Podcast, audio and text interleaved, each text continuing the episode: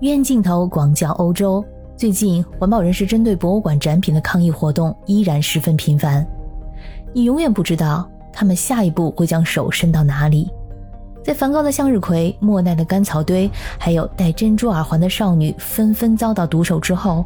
毫无疑问呢，各大美术馆目前已经加强了警戒。虽然名画一般都带有保护层，但是这些艺术品呢都是相当脆弱的，但凡出了一丁点的差错，那都是无法承担的后果。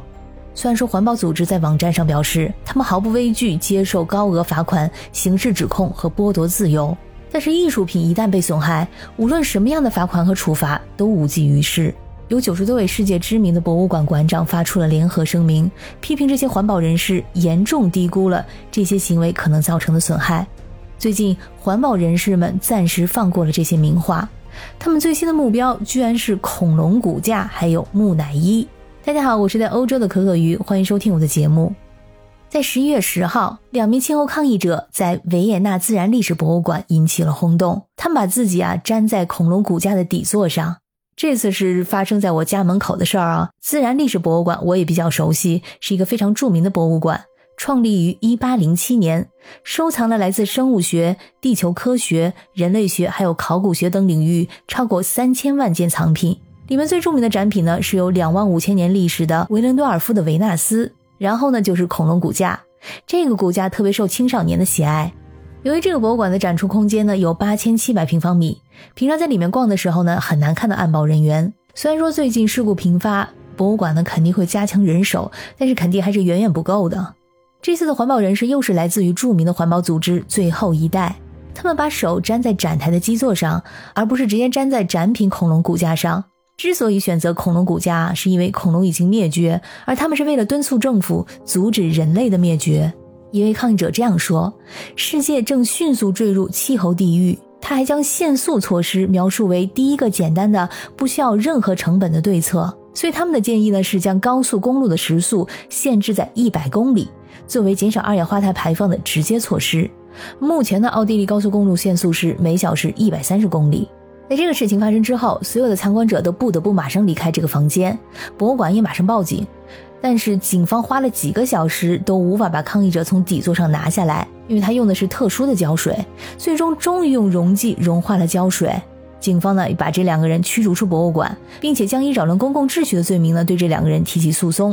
除了恐龙骨架，木乃伊也难逃毒手。十一月十三号，在西班牙的巴塞罗那，两名环保人士在埃及博物馆中对展品泼洒用可口可乐瓶子装的红色液体，用来抗议可口可乐赞助联合国气候峰会。这次抗议者来自一个名叫“未来植物”的西班牙气候活动组织。他们进到博物馆之后，就将可口可乐瓶子中的液体呢浇在了有木乃伊展馆的玻璃柜上，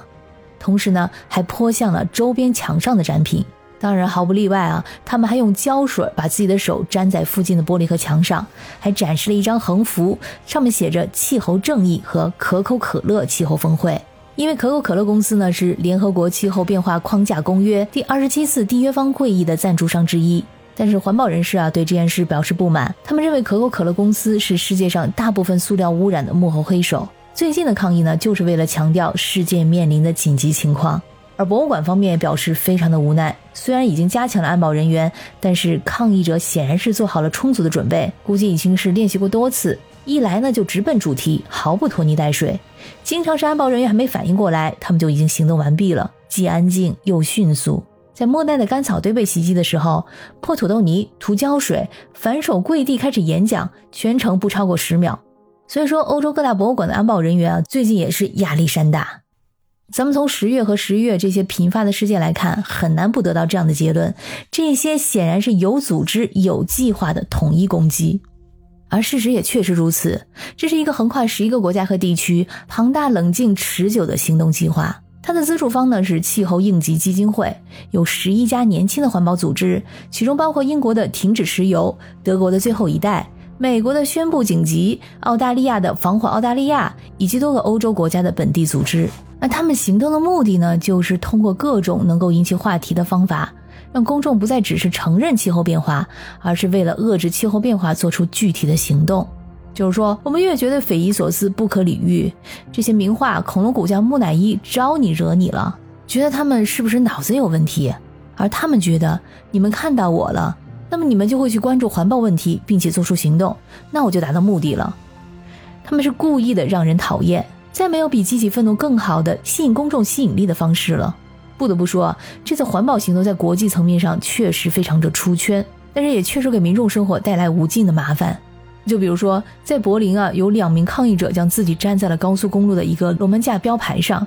当时呢，有一名骑自行车的女性撞上一辆水泥搅拌机，被送往重症监护室。这名女性呢，在医院死亡。在这个事件爆出之后呢，有人指责最后一代成员的抗议导致送医的延误。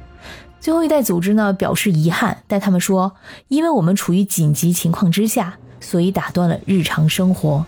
而德国总理舒尔茨也明确批评了最后一代环保组织气候抗议者最近的活动，但是他也很无奈，他只能呼吁啊，大家在进行抗议活动的时候要考虑到别人的安全，不要伤及到无辜。他觉得还有其他表现意见的方式，有点创意也许更好。环保抗议者呢，肯定不会偃旗息鼓，他们下一次还会做出什么举动呢？感谢你收听本期的鱼眼镜头，我是主播可可鱼，我们下期再见。